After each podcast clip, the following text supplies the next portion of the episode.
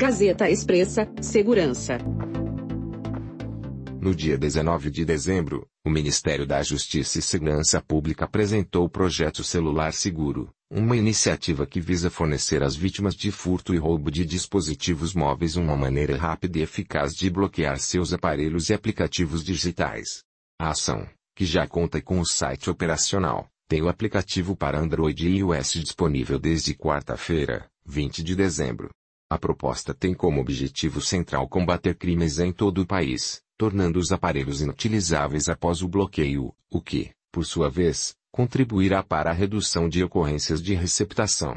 A participação no celular seguro é ilimitada, mas os números cadastrados precisam estar vinculados ao CPF para que o bloqueio seja efetivo.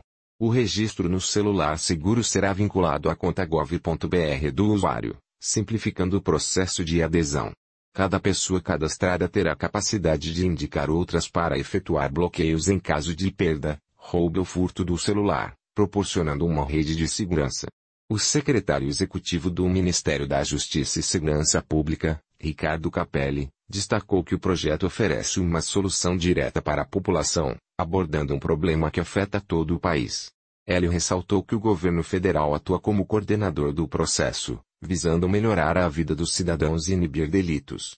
Diversos parceiros, incluindo a Agência Nacional de Telecomunicações, Anatel, a Federação Brasileira de Bancos, Febraban, e empresas de telecomunicações, apoiam a iniciativa, destacando a importância da colaboração mútua para garantir a segurança dos cidadãos.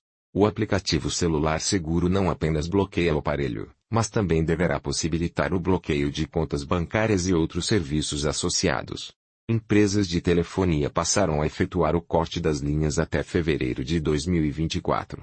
O tratamento dos dados dos usuários seguirá as diretrizes estabelecidas pela Lei Geral de Proteção de Dados. Saiba mais em gazetaexpressa.com.br.